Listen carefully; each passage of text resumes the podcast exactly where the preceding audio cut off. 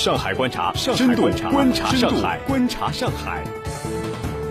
上海观察，深度观察上海。听众朋友们，大家好，欢迎收听今天的上海观察，我是一飞。今天我们来关注如何理解上海在长三角的核心地位。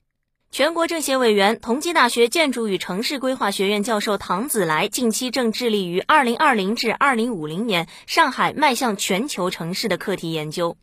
结合全球顶级智库数据进行多番求证后，他发现上海作为长三角区域门户城市的地位当仁不让，正发挥着向外连接全球网络、对内辐射区域腹地的两个扇面作用。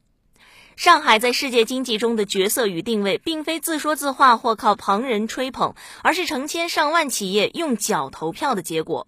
汤子来介绍，全球顶级智库关于世界城市网络关联度的排名，将全球一百七十五个现代服务业跨国公司在世界五百二十五个主要城市的分支情况和定位等数据形成矩阵，测算出这些城市在世界城市网络中的层级。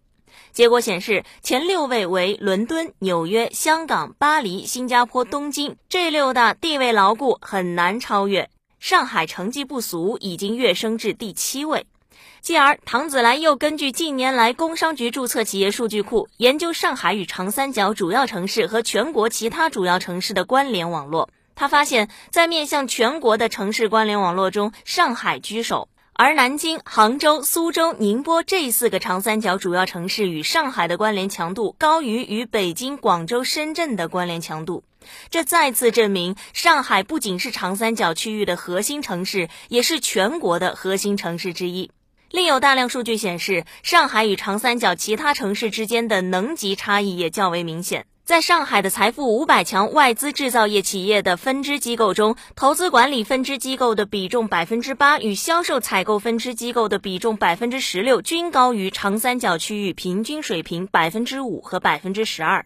制造加工分支机构的比重百分之六十二，则明显低于区域平均水平百分之七十，说明上海参与全球价值链分工的层级高于长三角其他城市。基于上述事实，唐子来认为，上海必须放眼全球，在国家战略和服务长三角中寻找自己的角色。长三角之所以成为世界第六大城市群，是因为上海在引领。但反过来，如果上海为长三角服务的不好的话，上海未来是没有地位的。唐子来认为，上海必须切实避免消极竞争，为区域内其他城市提供高端的生产性服务业，带动区域进一步参与全球经济网络。若上海在产业的价值区段上不能与长三角其他城市拉开层级，就是跟长三角竞争，就谈不上是一个合格的服务者。做高才是未来上海进一步服务长三角的正业。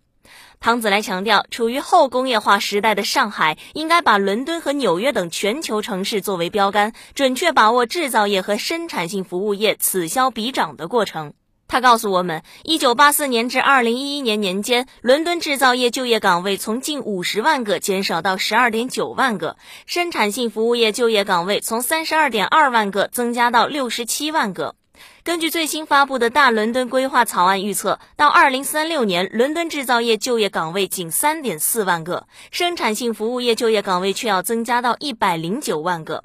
反观上海，在向生产性服务业转型升级过程中，要特别专注于集聚经济效应。希望到二零五零年，对上海而言，航空港远比深水港重要，因为上海不应也无需再强调规模经济效应了。由此，上海与长三角其他城市才能形成良性的服务与共赢关系，而不是零和游戏。好了，以上就是今天上海观察的全部内容。想要了解更多资讯，请下载蜻蜓 FM。明天同一时间，我们再见。